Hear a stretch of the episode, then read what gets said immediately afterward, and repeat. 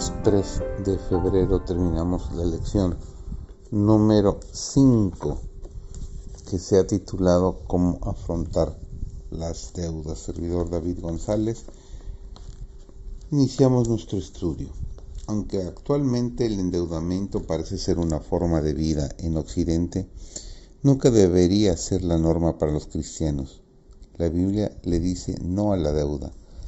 En las escrituras hay más de 26 referencias relacionadas con el endeudamiento. Y todas son negativas. La Biblia no dice que es pecado pedir dinero prestado, pero sí habla de las consecuencias de hacerlo. Siete principios bíblicos. Brevemente. Número 1, Proverbios 22.7. El endeudamiento es una forma de servidumbre. El que toma prestado es siervo del que presta. Segundo lugar, Filipenses 4:11. El endeudamiento es falta de contentamiento. Aprendí a contentarme con cualquier situación. Número 3. La deuda da el futuro por sentado. Oigan ustedes ahora que dicen hoy y mañana iremos a tal ciudad. Estaremos allá un año y negociaremos y ganaremos. Y no sabemos lo que sucederá mañana. Número 4. Proverbios 28:20 evitar sistemas de enriquecimiento rápido. El hombre de verdad tendrá muchas bendiciones, mas el que se apresura a enriquecerse no será sin culpa. Número 5. Negarse a ser garante, consignatario de otros. La Biblia es clara en cuanto a que no debemos hacernos responsables de las obligaciones de deuda de los demás.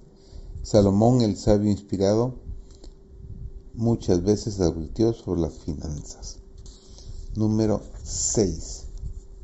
Salmos 37, 21. La deuda puede erosionar nuestro testimonio cristiano. El impío toma prestado y no devuelve. Número 7. La deuda pone en peligro nuestra dadivosidad. Nos dice Deuteronomio 16, 17, cada uno ofrecerá su don en proporción a la bendición que el Señor, tu Dios, le haya dado. Las familias que están con el agua hasta el cuello con deudas de tarjetas de crédito a menudo se ven bombardeadas con ofertas para reducir sus pagos mensuales, contratando una segunda hipoteca u obteniendo dinero en efectivo por el valor acumulado de sus casas. Refinanciar sus casas para saldar otras cuentas es el error más grande que cometen las familias en problemas. No lo hagas.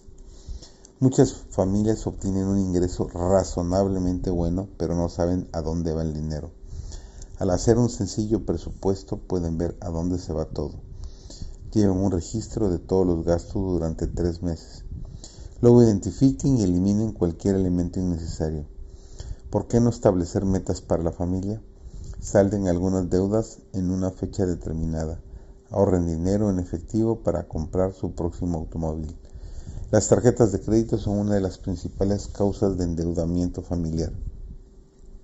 Si descubres que no estás pagando el total de las tarjetas cada mes o que las estás utilizando para comprar artículos que de otro modo no habrías comprado, debes destruir las tarjetas de crédito antes de que éstas te destruyan a ti o a tu matrimonio. Muchos descubren que gastan menos cuando utilizan efectivo para sus compras. Cuando ahorras para un artículo es más probable que te asegures de obtener la mejor oferta disponible al momento de comprar. El plan de Dios es sencillo. La premisa básica es un compromiso con Dios de ser fiel en devolver su santo diezmo para obtener su sabiduría y bendición. Nadie debe esperar honestamente la bendición de Dios mientras le roba. Él está deseoso de bendecir a los que le obedecen. Qué consejos tan maravillosos nos da la Biblia. Pongámoslos en práctica.